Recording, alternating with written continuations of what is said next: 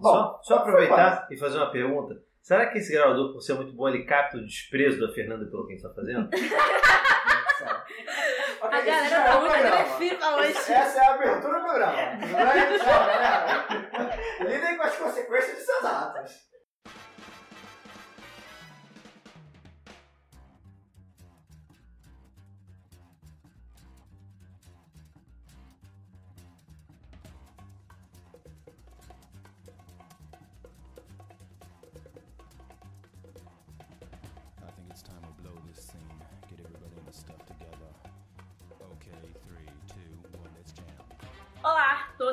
Todos. Meu nome é Renata. Estamos com uma edição extra do podcast do PFESP, porque começou o ano legislativo, né? A- O que vocês estão ouvindo no fundo é o nosso dor e sofrimento aqui no ambiente que a gente está gravando o programa. Além do desprezo da Fernanda. Estamos aqui com o Fernando Pena, Olá. estamos aqui com Fernanda Moura Olá! e com a Luísa Brandão. Alô, galera! Então, gente, né, começou o ano legislativo, né? Eu tô aqui me segurando para não falar coisas impróprias. Então, temos, né, primeira semana do ano legislativo, começamos a ouvir falar de projetos apresentados e, para surpresa de absolutamente nenhuma pessoa nesse país, né, a bancada pró-escola sem partido já começou a trabalhar também. E aí, a ideia desse programa é a gente fazer um geralzão sobre os projetos Escola Sem Partido e né, similares que já apareceram na Câmara dos Deputados. Acho que também não é só falar dos projetos, que tem uma outra estratégia desenhada, mas para isso a gente tem que retomar um pouco a história da tramitação no ano passado. Bom, todos vocês sabem que existia uma comissão especial, que eles chamavam de Escola Sem Partido, que discutia acho que 10 projetos, né? Variou o número, mas estava entre 10 projetos, inclusive com um do Glória Adeus. Daciolo Cabo contra a discussão de gênero nas escolas, né? Usando a terminologia e ideologia de gênero. Eu quero que vocês prestem atenção nisso quando vocês falarem que o Daciolo é a direita que a gente consegue conversar, tá bom? Vamos lembrar disso. A direita que a gente consegue conver- conversar após a escola sem partido. Então dá pra conversar? Não dá. Desculpa, Fernando, prossiga. perdão. Tudo bem. É, bom, no- na metade do ano passado a comissão mudou, deixou de ser uma comissão que estava discutindo, o relator apresentou o seu parecer e um texto substitutivo, que pegou todos aqueles projetos e transformou num monstro, pior inclusive do que o projeto 867 de 2015, que é o propriamente dito Escola Sem Partido. Um projeto, inclusive, que queria proibir o uso do termo gênero, só para vocês terem ideia do, do tamanho do problema. Mas a comissão ela tinha um grupo de oposição muito bem articulado, né? os deputados, seus assessores, especialmente aqui destaque ao, ao Glauber Braga, do PSOL, e ao Bacelar, que estavam desde o início fazendo o combate lá na comissão. E eles estabeleceram uma estratégia de obstrução da votação muito bem feita, e ao longo de quase todo o segundo semestre conseguiram conter a, a votação. Não aconteceu a votação, eles queriam muito que tivesse acontecido a votação, por quê? Se tivesse sido aprovado o parecer na comissão especial, ia direto, é, inicialmente, a forma de tramitação ia direto para o Senado, mas não era nem isso que eles queriam. Eles queriam que, se fosse aprovado, ele, o projeto não seria arquivado, ele continuaria a discussão na atual legislatura. Só que eles perderam, foi uma derrota retumbante. E o que que eles aprenderam com isso? Que o modelo da comissão especial traz algum problema, alguns problemas para eles. Um deles é a oposição pode fazer um movimento de contenção, de obstrução da votação, e eles podem não ter sucesso né, no, que, no, no que interessa. Então, a estratégia que eles estão desenhando também, além dos projetos de lei esse ano, é a possibilidade de a criação de uma CPI. Acho que a Fernanda tem muito a falar sobre isso. Não, então, a questão da CPI, o problema dela, além de todos os outros que a gente já sabe, né, é que ela é uma comissão parlamentar de inquérito, então ela tem, né, seria, por exemplo, uma espécie de poder de polícia, né? Você estaria sendo interrogado, né, seria isso, um interrogatório, só que você seria interrogado por parlamentares, né? Então eles poderiam te obrigar a ir até lá, né, e te obrigar a responder todas as perguntas que eles te fizessem, as mais absurdas, né? E você seria constrangido, você teria que falar aquilo e aquilo ali pode ser transmitido, inclusive em rede nacional, tudo isso. Então, o que acontece?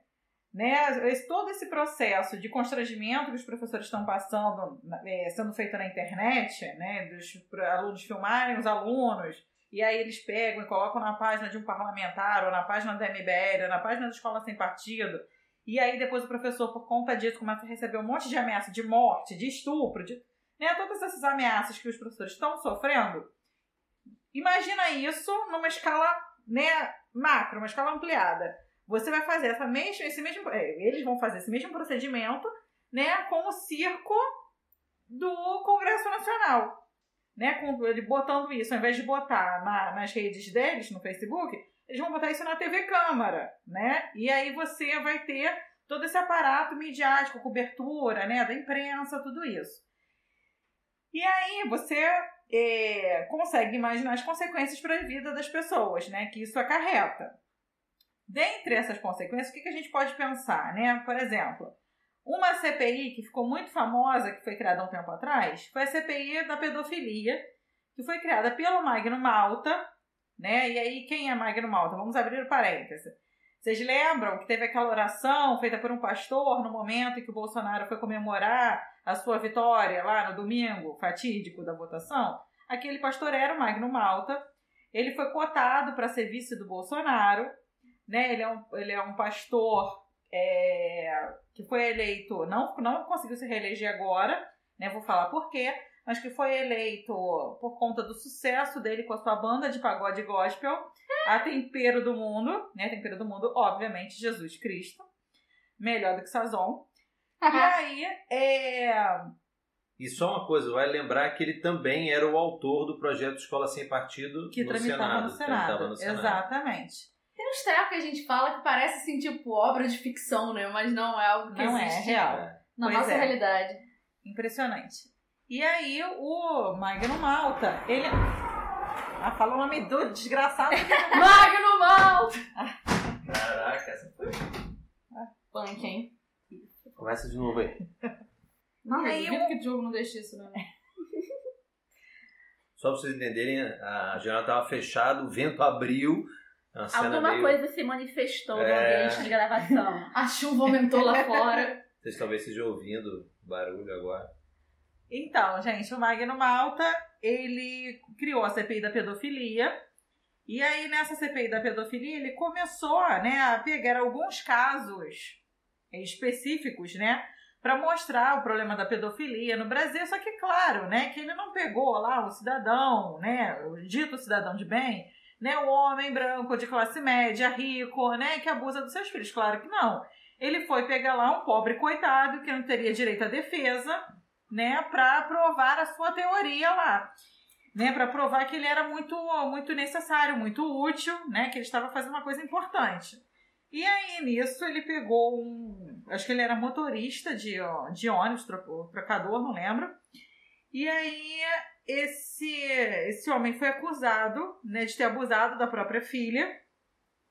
Houve todo um processo complicado lá com relação aos exames que foram feitos na, na filha dele, que depois se mostraram que os exames foram feitos, né, os resultados eram é, foram dados como positivos lá para abuso. Todos foram forjados, ou seja lá o que for, mas não eram reais. Né? Então tem todo um processo de como isso foi feito, o que, que aconteceu lá na polícia. Mas esse, esse motorista, ele perdeu a guarda da filha, acabou se separando da esposa, é, foi preso, foi ele foi preso porque ele foi, ele, ele se declarou culpado depois de ter sofrido tortura, né? Foi torturado, para quem não sabe, a tortura continua existindo nas nossas prisões, né? Ele foi torturado na delegacia, ele perdeu a visão de um olho, quase perdeu do segundo olho, né? E aí no final ficou preso muito tempo e aí recentemente, né? Foi provado de que foi provado que ele não tinha culpa, de que ele era inocente. E aí isso caiu como uma bomba na campanha do Magno Malta, né? Porque o principal mote da campanha dele, né, o que mostra que ele teria feito alguma coisa nesses quatro anos que ele passou em Brasília, que foi a CPI da pedofilia, né, foi provado que ele perseguiu uma pessoa inocente e destruiu a vida de uma pessoa inocente. Bom, de qualquer forma, acho que isso é só para estabelecer um paralelo de como a CPI pode ser usada para. Exatamente, né? Então, assim, eu acho que é bastante significativo que no lugar dele foi eleito um senador que é LGBT, casado, né, e que adotou um, um filho, né?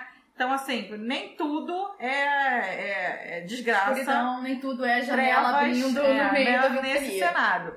Mas é pra gente entender o que, que é uma CPI, as consequências que a CPI podem ter, na- pode ter na vida de uma pessoa, né? O que, que isso pode acarretar na vida de um professor. Então é importante a gente ter noção disso. Agora, essa é uma estratégia que eles estão apontando, eles querem criar isso, mas tem uma limitação, porque você só pode ter cinco CPIs com- é, concomitantes na Câmara. E eles já apresentam, já têm ideias de várias, então a gente tem que ver se eles vão conseguir emplacar essa como uma das cinco. Mas sendo que essa pauta foi uma das principais pautas do, da campanha do Bolsonaro, existe a possibilidade, né? E além disso, a gente tem os projetos que já começaram a pipocar. Pois é. E aí, o mais, né? Apareceram essa semana, a gente sabe, quatro projetos. Dois são projetos que pretendem se opor à escola sem partido, garantir liberdade de ensino, de aprender, etc. E outros dois são projetos escola sem partido.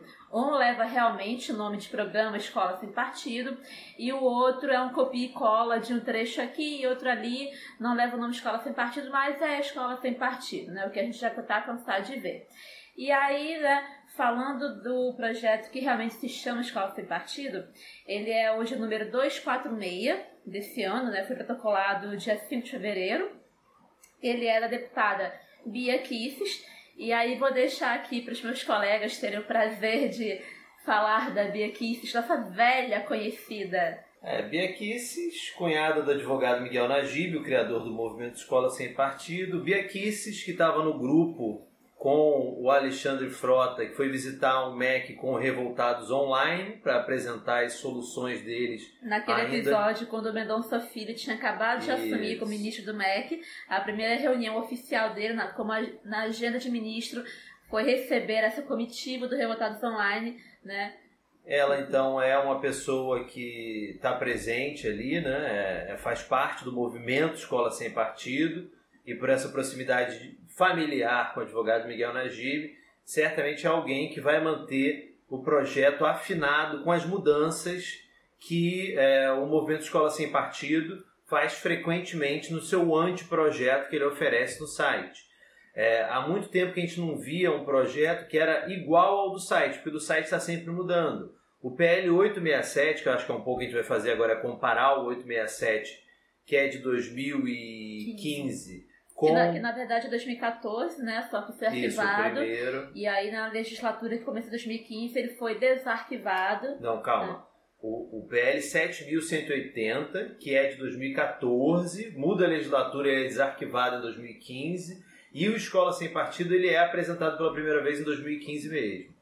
É, E aí é pensar aqui algumas diferenças. Mas sobre a Bia Kisses, alguém tem mais algo a complementar? Ela também é amiga do Olavo de Carvalho. Tem vídeo dela gravado dela fisicamente presente com o Olavo de Carvalho, mandando tchauzinho e beijos e abraços para Miguel Najib. É um vídeo onde o Olavo de Carvalho fala que conhece Miguel Najib há muito tempo. Se não me engano, se refere a Miguel Najib como um antigo aluno. Se não posso verificar, mas enfim, o Olavo de Carvalho trata o Najib como conhecido. É, Bia Kisses é um quadro muito orgânico, muito próximo dos movimentos de extrema-direita. Ela também, se eu não me engano, ela teve algum papel, meio distante, mas algum papel na aproximação entre o Bolsonaro e o Paulo Guedes. Enfim, ela está em vários desses movimentos mais, né, mais mobilizados, mais fortes, mais disseminadores de fake news, enfim. Ela está em todas essas coisas que acontecem. É, né? e só para fechar esse triângulo aí, né? Ela falou do Lavo de Carvalho. é, eu e o Diogo Salles a gente fez um, escreveu um artigo que a gente chamou de a dupla certidão de nascimento de escola sem partido, no qual a gente mostra que é, Miguel Najib e Braulio Porto de Matos, o presidente e vice-presidente da Associação Escola Sem Partido, eles tiveram contato com o Olavo de Carvalho através do Instituto Liberal do qual eles fizeram parte. Mas aí é uma outra história, procura esse texto aí que vocês vão encontrar. É, só pra gente entender por que, que a Bia Kisses ela tem um papel tão forte dentro da Câmara hoje, a ponto de ser colocada pela imprensa como o nome do Bolsonaro no Congresso Federal, né, na, na Câmara de Deputados, a Bia Kisses ela é procuradora da República, então ela tem um. Ela entende todos os membros do poder, ao contrário de boa parte dessa bancada do PSL que foi eleita. Né? A Bia Kicis sempre esteve lá dentro da Câmara, ela sabe como é que funciona o legislativo, né? Então ela, ela vai ser a pessoa que vai conseguir fazer as coisas tramitarem ali dentro. E se eu não me engano, está tentando ser a presidente da Comissão de Constituição e Justiça, né? Sim, então a gente tem que ficar bastante de olho, bastante ligado nas coisas que ela está fazendo ali dentro. Né? E só para para fechar o caso dela lá na, na visita ao Mendonça Filho, né? Nesse mesmo dia que eles fizeram essa visita, eles fizeram lá uns vídeos, e dentre as coisas que eles criticaram né, no Brasil, dos problemas do Brasil, uma coisa que eu acho fundamental, eles criticaram a lei da palmada. Né? Não sei se vocês sabem, a lei da palmada, a lei Menina Bernardo, é uma lei que coíbe a violência física contra crianças. E o pessoal da Escola Sem Partido, a Bia Kisses, inclusive, acha isso um absurdo. Acha que a gente tem que ter o direito de bater nos nossos filhos, né? E, Uhum. e provocar toda sorte de violência física e sofrimento psíquico, né? Porque para eles isso é educar, sabe? Então a gente vê o que que é educação para eles.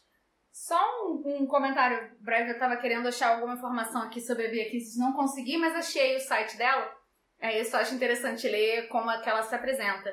Bia Kicis há muitos anos comunga das pautas de Jair Bolsonaro e tem trabalhado incansavelmente em várias frentes como Congresso, STF, Ministério Público, em conselhos de classe, entidades, etc., na defesa da segurança pública e jurídica da família, da vida e da propriedade privada, além de apoiar a Lava Jato e de combater duramente a corrupção e a impunidade.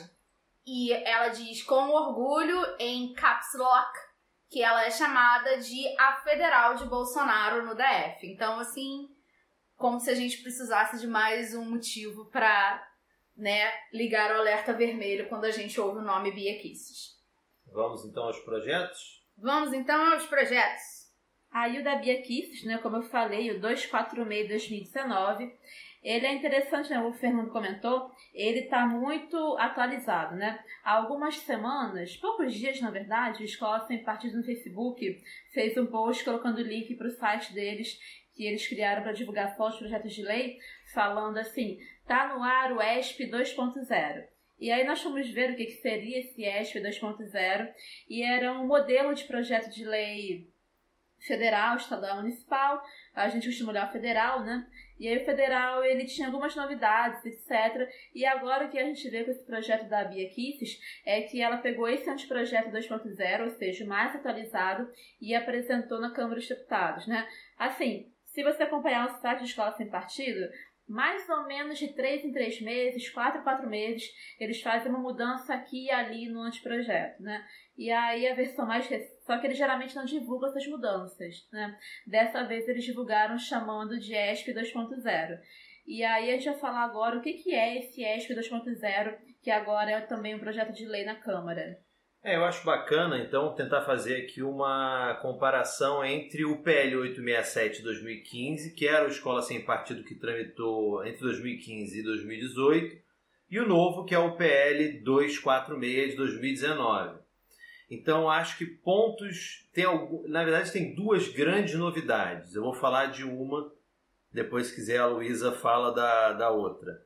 É, uma, então, das grandes mudanças. É, ao longo do ano passado, especialmente no segundo semestre, surgiu uma polêmica muito grande, e aí que envolve também o meio jurídico, sobre a possibilidade ou não de gravar aulas, se os alunos teriam direito de gravar aulas.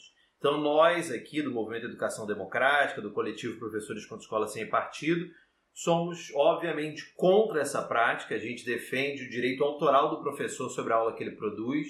Então, obviamente, seria absolutamente, obviamente, absolutamente impossível gravar uma aula de um professor sem autorização desse mesmo.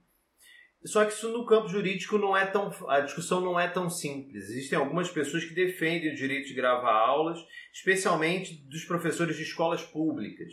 Mas essa é uma novidade do projeto. O projeto inclui agora um artigo que não existia antes, que fala o seguinte: o artigo 7 é assegurado aos estudantes o direito de gravar as aulas a fim de permitir a melhor absorção do conteúdo ministrado e de viabilizar o pleno exercício do direito dos pais ou responsáveis de ter ciência do processo pedagógico e avaliar a qualidade dos serviços prestados pela escola. Primeiro, é impressionante a volta que eles dão para criar aqui um mecanismo de perseguição dos professores. Né? Uhum. Justificar Muito isso cínico, mas muito como, cínico. como se isso viesse assim de um lugar de preocupação, né? De, ah, de facilitar o acesso dos alunos É. ao conteúdo. E o A que eu melhor acho absorção. a melhor né? absorção. Mas o que eu acho isso, o que eu acho mais engraçado é viabilizar o pleno exercício do direito dos pais ou responsáveis de ter ciência do projeto pedagógico. Se você considerar que uma, que uma criança entra na escola às sete e meia da manhã, sai da escola uma hora da tarde, com meia hora de recreio, são cinco horas de aula que essa criança tem por dia, que essa criança, esse adolescente tem por dia eu acho, eu pelo menos, é impossível que qualquer pai consiga absorver e seja é, viável, que essa seja uma maneira viável dos pais estarem é, sendo informados do que está acontecendo em sala de aula. Porque no final são 25 horas de gravação por semana. Então É, não tem e- como, não e- tem como você se manter informado dessa é, maneira. É, na verdade, uma forma de é, estimular esse mecanismo de perseguição dos professores. É porque eu tenho dito, a escola já tem mecanismos para participação da comunidade é, de maneira geral. Então, ela tem é, o conselho escolar, ela tem o- a elaboração, é, em certos momentos, do projeto político, político, hein? Político, pedagógico. Então a escola já tem mecanismos para lidar com o dissenso. Ela, ela já pode lidar, um aluno não concorda com isso. A escola você pode falar com outros professores, com a direção, coordenação. Então esse aqui é esse é um ponto central, né? Que seria uma, uma mudança gravíssima, né? E, Fernando, além da escola já ter os seus espaços de debate, inclusive debates junto com os responsáveis, né, o próprio conselho de classe, tudo isso, e a escola sempre está aberta para receber o responsável lá para conversar, né, o coordenador, o diretor está lá para isso, né?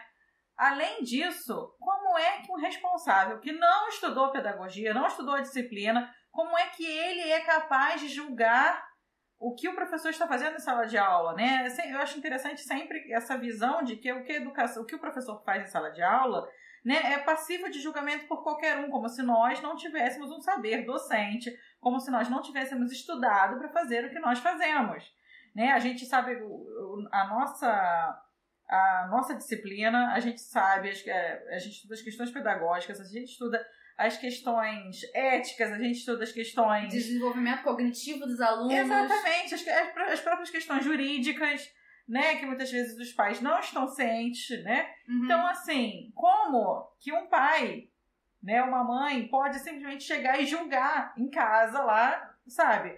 Sozinho e chegar e ir lá na procuradoria ou no, na página da escola sem partido e denunciar. Não, se o pai suspeita que tem alguma coisa ali que está acontecendo que não deveria acontecer, ele tem que procurar a escola para conversar com a coordenação, conversar com a direção, conversar com o professor para entender o que está acontecendo e não ele sozinho julgar, condenar e escrachar o professor. Que é um ponto que a gente, a gente conversa né, bastante aqui. É, se você vai reformar a sua casa, você não fala pro arquiteto quanto de concreto ele tem que comprar.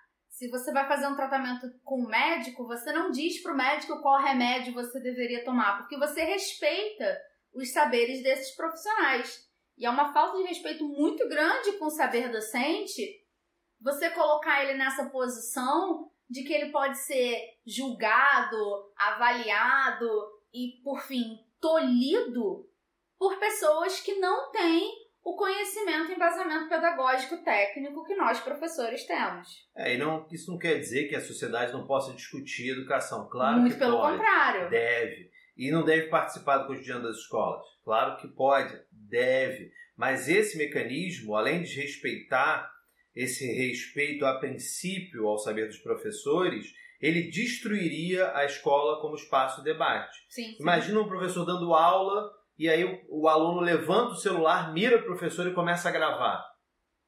Que que é isso, gente? Como é que um professor trabalha dessa maneira? Isso é absolutamente impossível. Seria um passo a mais na destruição das escolas, né? Coercivo, né? Como espaço educacional. Esse projeto pensa o direito dos pais enquanto um direito privado que se sobrepõe ao direito do estudante ter acesso ao conhecimento, ao pensamento, à arte, ao saber, né? É. Não, E esse é um ponto central. É, é, como a gente está falando dessa questão de, censo e, e participação, eu queria ler o artigo 8 desse PL 246 aqui. É vedada aos grêmios estudantis a promoção de atividade político-partidária. Ou seja, um dos mecanismos que os estudantes têm dentro das escolas de se posicionar, de se organizar, de ter sua voz ouvida e de ter sim também um espaço de dissenso, esse novo projeto do Escola Sem Partido pretende é, cercear mais ainda a liberdade dos estudantes. O que eu, esse, eu achei esse, pelo menos eu achei esse projeto 246 um projeto em que o Escola Sem Partido mostra muito mais, assim, a sua face mais malévola. Ele tá mostrando muito mais as garras dele do que ele mostrava anteriormente. Porque agora a proposta de censura e de cerceamento das liberdades dentro do espaço escolar elas vão para além do professor e do coordenador e do, do corpo pedagógico da escola.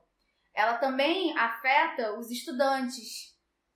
Então, enfim, como, como que você quer criar uma lei que, que diz que vai respeitar o espaço do dissenso e a liberdade de aprender, quando a sua proposta é justamente o contrário, você está cada vez mais é, proibindo os alunos de se organizarem e de se expressarem como cidadãos participativos dentro do espaço escolar. Ela está cerceando o direito político dos estudantes, né? Uma liberdade política básica de associação, de mobilização, né? É muito é muito explícito. E é interessante a maneira como eles fazem isso, né? Eles querem, é vedada aos grêmios estudantis a promoção de atividades político-partidárias. Aí vem de novo a tentativa de reduzir o político partido. ao partido e o partido a uma coisa ruim.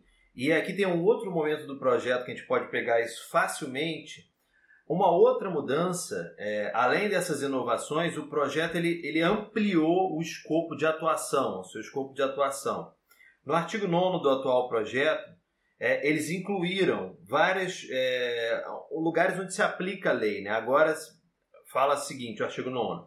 O disposto nessa lei aplica-se no que couber a 1. Um, às políticas e planos educacionais, 2. aos conteúdos curriculares, 3. aos projetos pedagógicos da escola, 5. aos materiais didáticos e paradidáticos, é, não, perdão, 4. 5. às avaliações para ingresso no ensino superior, 6. As provas de concurso para ingresso na carreira docente e o sétimo que fala sobre as universidades. Os três primeiros são uma novidade. E é interessante, já que a gente está falando de política, no terceiro eles falam é, aplica-se aos projetos pedagógicos da escola. O nome disso não é projeto pedagógico, é projeto político-pedagógico. E é justamente uma, um mecanismo que a escola possui para incluir a comunidade no seu cotidiano. Exato. O projeto político-pedagógico é o momento no qual você chama a comunidade para pensar junto o que, para que, que como é que aquela escola vai se inserir na, na, na dinâmica daquela comunidade. Mas na paranoia deles, não pode mais chamar de projeto político-pedagógico, e tem política e política, é partido, partido é coisa ruim, coisa ruim não pode ser na escola. É. É uma loucura, né? uma paranoia. Para quem não sabe, né, o PPP, o Projeto Político Pedagógico, é um, uma ferramenta funda fundamental para a gente garantir um princípio constitucional que é da gestão democrática do ensino. Né? É ali no PPP, no momento em que a comunidade escolar discute esse PPP, que começa a se materializar a gestão democrática daquela escola, daquela rede, enfim. É algo fundamental se você quer realmente defender liberdades democráticas. Se você quer realmente defender que a família participe da escola, o PPP é um momento fundamental. E é isso que eles querem tirar. E tem uma coisa obscura aqui, uma mudança também do projeto anterior para esse. O projeto anterior era muito claro quando é, qual era a escola que seria afetada, tanto a pública quanto a privada. Agora, no artigo 1 do projeto atual, eles dizem que o, fica instituído o programa Escola Sem Partido e continua, né? Artigo 1 aplicável aos sistemas de ensino da União, dos Estados, do Distrito Federal e dos municípios, em consonância com os seguintes princípios. Mas percebam, ensino, sistemas de ensino da União, do Estado, do Distrito Federal e dos municípios são os sistemas públicos. Então, tudo dá a entender que as escolas, só as escolas públicas vão ser afetadas por esse projeto. Isso provavelmente tem relação com uma reação muito negativa das escolas privadas ao programa Escola Sem Partido. Sim, programas privados, escolas privadas de elite, né, que se manifestaram, fizeram cartas, né, colocando que não iam adotar o projeto, que eram contras ao pro- contra o projeto, né. Mas eu acho importante aqui fazer um destaque, que é a educação no Brasil, ela é pública, né, Mas acho que as pessoas não se dão conta que mais de 85% das matrículas, né, estão na rede pública. Então, assim, é só uma pequena elite. Às vezes você acha que, ah, não, não sou elite. Mas se você parar para analisar né, estatisticamente, né, se o seu filho estuda numa escola particular, ele faz parte de um pequeno grupo, porque 85% das mais de 85% das matrículas estão na rede pública. Né? E essa grande massa né, vai ser afetada pela escola sem partido se ele passar. E um pequeno grupo não vai poder continuar desfrutando de toda a arte, o saber, tudo que a humanidade produziu, né? Só esse pequeno grupo vai ter acesso a isso. De qualquer forma, né, mesmo o Escola Sem Partido anterior, que não dava tanto destaque assim para a parte pública da educação, né, essa educação como um todo e tal, mesmo aquele já era muito mais enfático sobre a escola pública, porque a escola privada, as escolas de elite privadas já se posicionaram contra, já se mobilizam contra, qualquer outra escola privada é só dar um contrato para o pai e mãe assinar e pronto, vai conseguir manter o seu trabalho fluindo. As escolas que vão ser realmente atacadas pela escola sem partido, e isso não é novidade, é a escola pública. Uhum. Né? É por isso que a escola sem partido é claramente um dispositivo de sucateamento da educação pública. E uma coisa, Fernanda, eu queria comentar do artigo, último artigo que você falou agora há pouco, quando você estava falando do aumento do escopo desse projeto novo e tal. É Artigo que, 9. Obrigada. Artigo 9 é que é curioso quando eles falam que agora se aplica às políticas e planos de- Educacionais. educacionais, porque é tipo um, um ciclo se fechando, né? Porque mais cedo eh, a gente gravou um vídeo hoje falando sobre como foi a escola sem partido em Alagoas e como foi em vários lugares do país, e assim, em vários momentos a escola sem partido ganhou força logo após ou durante mesmo as mobilizações paranoicas contra a ideologia de gênero, entre muitas aspas, nos planos de educação, né? Então agora ele aumenta seu escopo, já quer logo de antemão, né, de princípio, agir sobre esses é, políticas e planos educacionais para evitar que a gente tenha qualquer possibilidade de colocar gênero e, enfim, qualquer noção de crítica de cidadania nos nossos planos e políticas de grande alcance. É, e a gente vê que o Escola Sem Partido ele é um projeto né, totalitário, né? Então ele versa sobre toda a, toda a política educacional. Né? Não é a, só a sala de aula, não é só o livro didático, como se uma coisa ou outra já não fosse ruim o suficiente, né? Mas você está fechando né, tudo, é o grande irmão, né? Você não deixa uma brecha Uhum. né, para que tenha liberdade, para que tenha discussão. Você não vai ter material didático, você não vai ter a possibilidade do professor falar alguma coisa, você não tem tema transversal. É, isso vai estar cerceado também, porque vai ser o conteúdo. O aluno precisa ver o conteúdo que vai cair no vestibular, precisa ver o conteúdo que vai cair no, no Enem, o que o professor vai, vai, vai se deparar quando for fazer o concurso para a carreira docente. Né? Então você vai fechando, né? então cada vez você vai ver menos coisas porque é aquilo ali que vai cair na prova, e porque você não pode ver outra coisa porque está né, é, proibido por lei. Então, controla-se de maneira geral. Agora, um termo que aparecia muito nos debates e que um termo até que escola sem partido é, batia muito era o termo doutrinação. E de tanto que esse termo é, foi utilizado, ele acabou meio que perdendo o sentido. Então, doutrinação já não é mais algo assim que tem um peso grande. Então, o que, o que se faz? Elimina-se o termo doutrinação desse projeto 246 e utiliza o termo manipulação psicológica. Luísa, só antes de você ler o novo, é, é, aproveitar esse gancho, a gente está falando do artigo 3 do projeto. Só que o artigo 3 do PL 867 de 2015 ele já era problemático, e é exatamente isso que a Luísa estava colocando. Eu vou ler para vocês o artigo 3 do PL 867, né? Ele fala o seguinte: são vedadas em sala de aula a prática de doutrinação política e ideológica, bem como a veiculação de conteúdos ou a realização de atividades que possam estar em conflito com as convicções religiosas ou morais dos pais ou responsáveis pelos estudantes. Então, esse artigo ele é tão inconstitucional que até o próprio advogado Miguel Najib admitiu. Porque ele quer proibir uma prática chamada doutrinação política ideológica sem definir o que seria essa prática, o que já é um elemento de inconstitucionalidade, proibir algo que não está definido no projeto. E a segunda parte, então, mais absurda ainda, que vai proibir qualquer atividade que possa estar em conflito com as convicções da família. Né? Que família? É um, não existe uma família só, uma, uma, um grupo de convicções. Né? Se colocado isso em prática, seria a destruição da escola, de novo, como espaço de debate. O professor não poderia falar mais sobre absolutamente nada. Uhum. O problema é que, nesse caso, a emenda ficou pior que o soneto, ficou tão ruim em conta. Né? É, o artigo 3 que a Luiz estava comentando, agora fala o seguinte, né, o do projeto novo, o do PL 246 é vedado o uso de técnicas de manipulação psicológica destinadas a obter a adesão dos alunos a determinada causa. Se tiver algum estudante de direito ouvindo, ele teve um, um arrepio agora, olha. Técnica de manipulação psicológica, como é que você define isso para você aplicar essa lei? Cara, se tivesse se tiver alguma pessoa que trabalha com direitos humanos ouvindo, assim, o termo manipulação psicológica é algo assim que parece tão nefasto, sabe?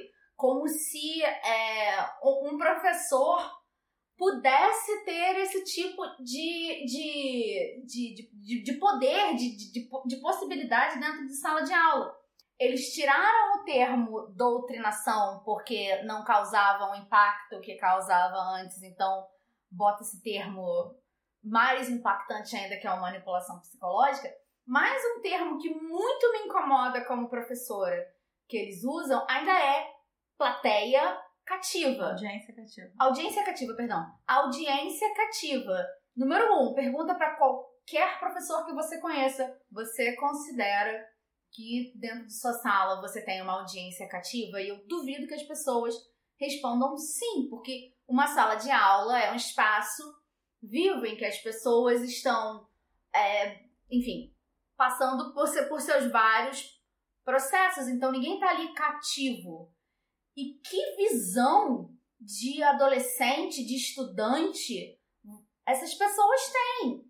Como se as pessoas estivessem ali, assim, num estado meio zumbiótico, completamente enebriados pelo sistema opressor da escola, como se isso realmente acontecesse. Eu acho esse termo é, audiência cativa um termo que, além de cruel, é um termo desrespeitoso com, com os, os alunos. alunos. E é. Desculpa, Fernanda.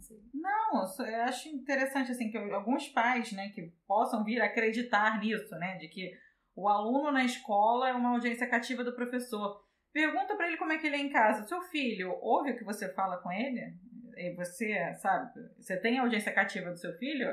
E você tá sozinho com ele, né? Você e ele, ele Vocês tem você tem uma, relação uma de afeto. Uma, uma relação de afeto e uma posição de autoridade mais do que qualquer pessoa. Agora imagina ele no meio de 30, 40 outros adolescentes e um único professor lá na frente que está sendo completamente desmoralizado pela, pela mídia, pelo governo, pelos pais, por, por, pelos políticos o tempo inteiro. Querendo Gente, falar de, sei lá, Revolução Sabe Nada. Exatamente. Se você não tem o seu filho como audiência cativa, o professor vai ter, gente. Acorda. É, impressionante. Uma outra é. mudança é, pontual também, é, dá para ver que esse projeto, ele, em alguns pontos, ele, ele tenta lidar com algumas das óbvias inconstitucionalidades do PL 867 2015. Então, o projeto, tanto o anterior quanto o atual, ele queria estabelecer os princípios que devem orientar a educação nacional. Só que ao fazer isso, ele pegava os princípios que já estão previstos na Constituição e na Lei de Diretrizes e Bases da Educação e ele recortava brutalmente o que ele bem entendia. Então, o projeto original colocava como princípio o pluralismo de ideias e a liberdade de aprender. E só que na Constituição é o pluralismo de ideias e concepções pedagógicas, a liberdade de aprender, ensinar, pesquisar, divulgar o pensamento, a arte e o saber. É, agora, esse, essa, essas, esses cortes mais grosseiros, eles solucionaram, eles colocaram de volta. O que também fica claro quando eles vão falar de gênero. O texto final do, do, do projeto substitutivo que estava sendo discutido no, na comissão especial, queria proibir o uso da palavra gênero em sala de aula, algo mais absurdo, censura explícita. Né? Já o projeto atual, no seu artigo 2 ele é mais sutil.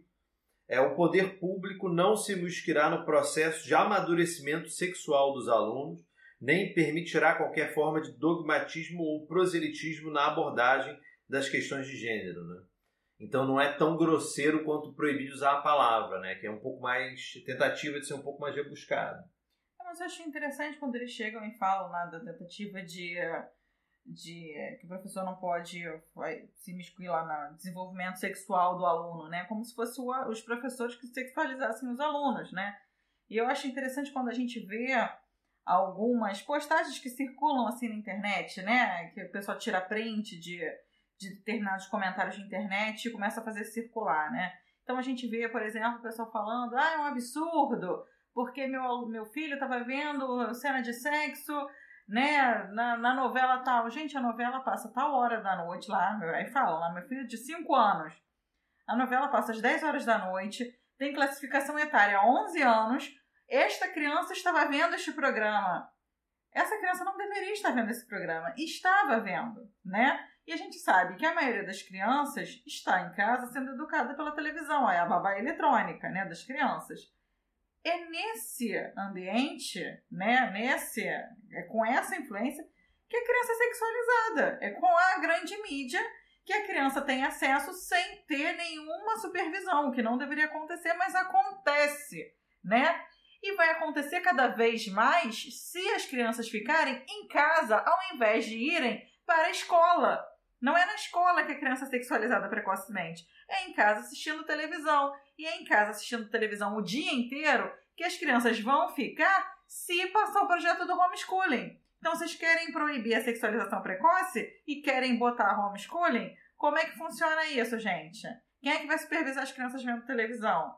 Né? Mas é o professor discutindo temas importantíssimos para a criança poder se proteger de violência sexual, né, explicando que a criança tem que consentir, né, que o adolescente tem que consentir, que precisa de consentimento para fazer determinadas coisas, né, explicando para a criança o que, que é um pênis, o que, que é uma vagina, que são locais que ninguém pode tocar, né, que é só seu, né? Quando a gente ensina uma criança, um adolescente a se proteger, a gente está sexualizando, né? Mas quando a criança está em casa vendo as coisas sem supervisão, tudo bem, isso acontece, é assim mesmo, e ninguém tem responsabilidade sobre isso. Gente, eu acho que a gente pode encerrar o podcast assim nesse momento, porque esse foi o ápice desse podcast. Meu Deus do céu.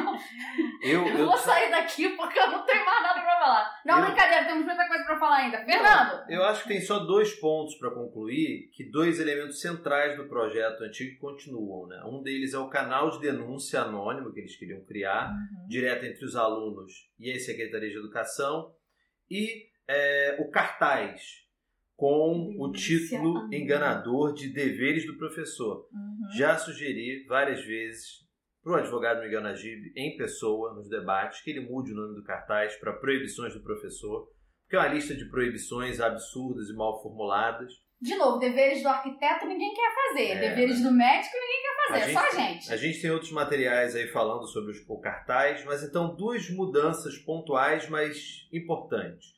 Com relação ao cartaz, agora tem um artigo décimo que diz que configura ato de improbidade administrativa quem não colocar o cartaz, né, se a lei for aprovada, então agora tem já a figura como improbidade administrativa. Mas a mudança que eu acho mais significativa, eles querem criar um canal de denúncia anônimo direto entre o aluno e no projeto 867-2015 e a Secretaria de Educação. A formulação agora mudou. Está assim no artigo 11. O poder público contará com canal de comunicação destinado ao recebimento de reclamações relacionadas ao descumprimento dessa lei, assegurado o anonimato. Poder público quem? É. Esse poder público. Poder público quem? O Ministério da Mulher, Família e dos Direitos Humanos? Ou da mamadeira de piroca. O próprio Bolsonaro, ele não vai supervisionar o Enem? Supervisiona as denúncias também, meu irmão. Olha, esse tempo todo aqui a gente só falando sobre as mudanças, né? Mas o projeto continua uma ameaça tão grave quanto o anterior. Continua É. merda. Continua sendo um retrocesso. Acho que a, a grande, o que a gente pode tirar disso aqui é tentar pegar essa atenção da opinião pública para a educação, mesmo que de uma maneira absolutamente enviesada, e tentar levar isso para os reais problemas da escola. O problema da escola não é professor que não quer ensinar, é desvalorização, violência, falta de estrutura, uma série de questões muito mais complexas do que esse espantalho ridículo que eles querem criar com esse projeto. É, no final do texto do, do projeto existe a justificação, né? Por que, que, por que, que eles acham que esse projeto é legal, né?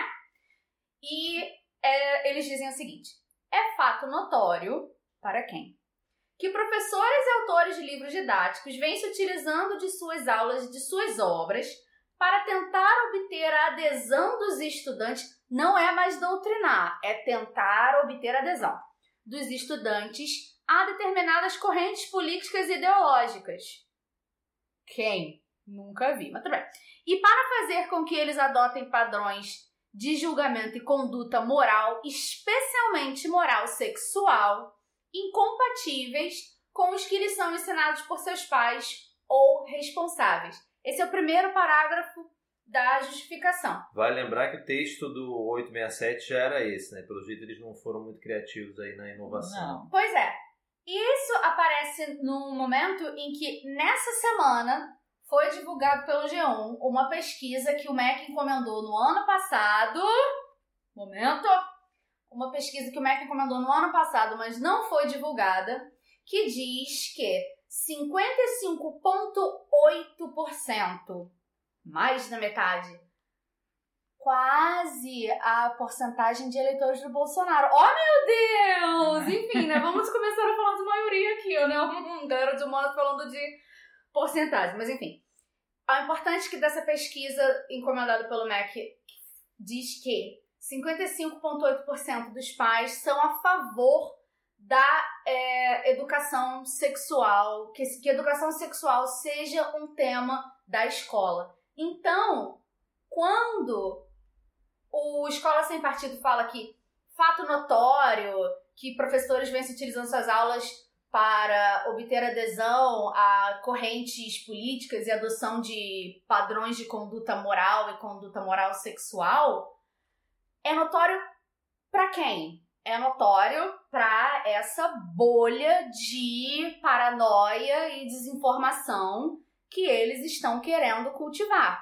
Eles estão querendo tirar uma justificativa do nada para é, tentar passar esse projeto de manipulação e censura que é o Escola Sem Partido. Acho que com isso, se alguém precisa de mais argumentos, vejam os podcasts anteriores, que para hoje acho que tá bom, né? Se alguém precisa de mais argumentos, chega aqui e a gente te dá um abraço, porque, nossa senhora. Então, gente, a ideia do podcast era essa, né? Esse comentário sobre as novidades do ESP, porque provavelmente eles indicam as estratégias que o movimento vai adotar nos próximos meses, né? Nesse período de governo Bolsonaro, etc.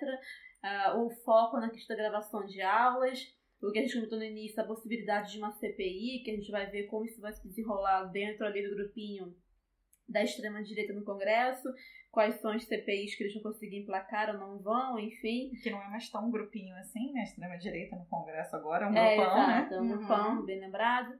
É, tem outros projetos que a gente comenta depois, outros programas, mas enfim, era só mais o do Pastor Eurico, que é basicamente a mesma coisa de escola sem partido, sem nenhuma diferença significativa. Dois projetos, um da Thalíria Petroni e outro do Alexandre Padilha, que são projetos que querem garantir a liberdade de aprender e de ensinar, então se contrapõe à escola sem partido.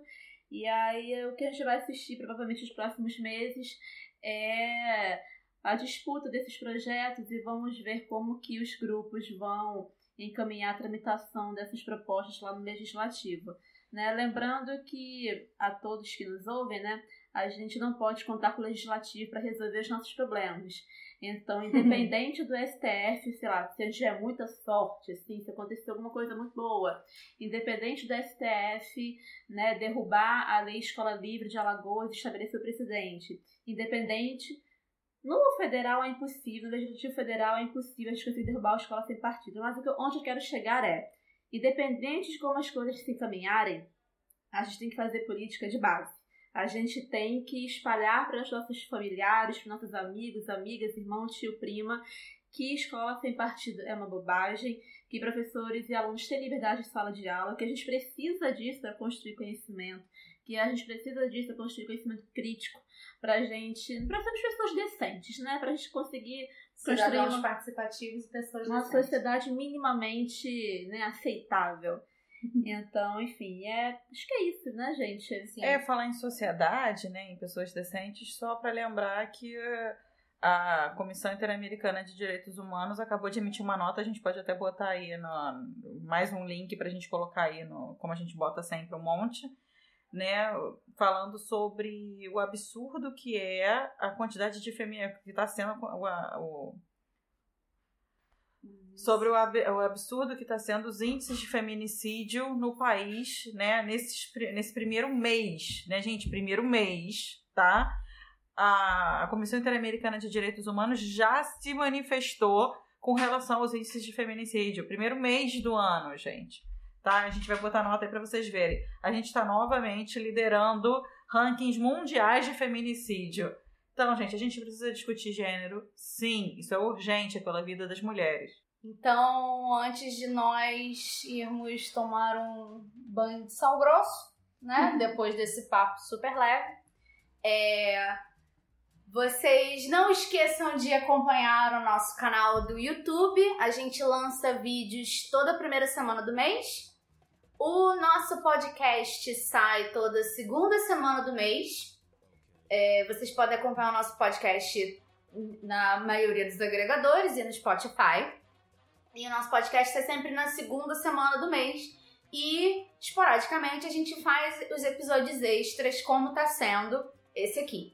Se você quiser acompanhar o nosso trabalho ou entrar em contato com a gente, nós temos um Twitter e um Instagram, os dois, arroba profs contra o ESP. E vocês também podem entrar em contato com a gente por e-mail, professorescontraoesp.gmail.com. A gente agradece muito é, quem nos acompanha, quem nos apoia, quem divulga o nosso trabalho. É sempre bom poder ter esse contato com vocês. E eu acho que com isso a gente Ah, encerra. Lembrando que também tem os meios de contato do Movimento de Educação Democrática, que são os coletivos irmãos aqui, né? Ou MED, você pode falar conosco pelo moveeducacãodemocrática.gmail.com e no Instagram, no Facebook, Movimento Educação Democrática e no Instagram, arroba Move Educação Democrática, parecido igualzinho ao e-mail. E se você está ouvindo isso antes do dia 19 de fevereiro, dia 19 de fevereiro vai acontecer o próximo, a, próxima, a gravação do próximo episódio do Educadores Debatem Educação no Teatro da UF, às 3 horas da tarde. O tema vai ser é, a importância da educação presencial na escola. Então é para pensar aí pelo lado da escola, combater esse argumento do homeschooling e do ensino à distância como uma forma de combater o marxismo, né? O Bolsonaro falou isso no- na campanha. Então, quem puder, dia 19 de fevereiro, no Teatro da UF, às 3 horas da tarde, Educadores Debatem Educação. Muito obrigada, pessoal. A gente Tchau, fica tchau. por aqui. Tchau! Tchau, tchau. tchau.